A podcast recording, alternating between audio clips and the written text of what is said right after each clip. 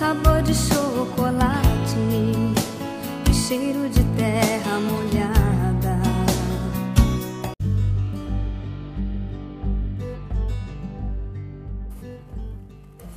João e Maria viviam em uma humilde casa um lenhador com seus dois filhos e a sua madrasta. Eles passavam muitas necessidades então o pai teve uma ideia. Tentou conversar com a madrasta para ver se encontrava alguma solução.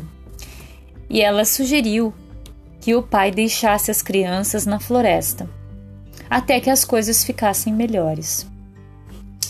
O pai, porém, teve uma ideia no caminho. Ele resolveu espalhar algumas migalhas no caminho para que João e Maria não ficassem perdidos na floresta. O que ele não podia imaginar era que um pássaro viria e comeria todas as migalhas.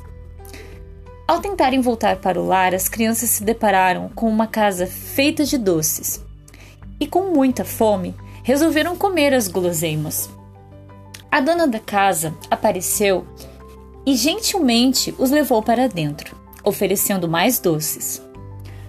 Porém, a bondosa senhora revela ser uma bruxa que se alimenta de criancinhas.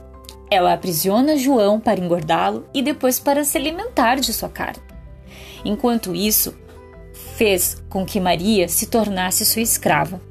Os irmãos bolaram então um plano para escapar e conseguiram enganar a bruxa, que acabou presa dentro do forno.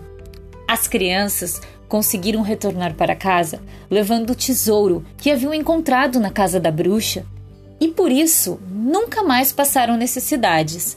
Ao reencontrar o pai e a madrasta, todos se abraçaram e viveram felizes para sempre.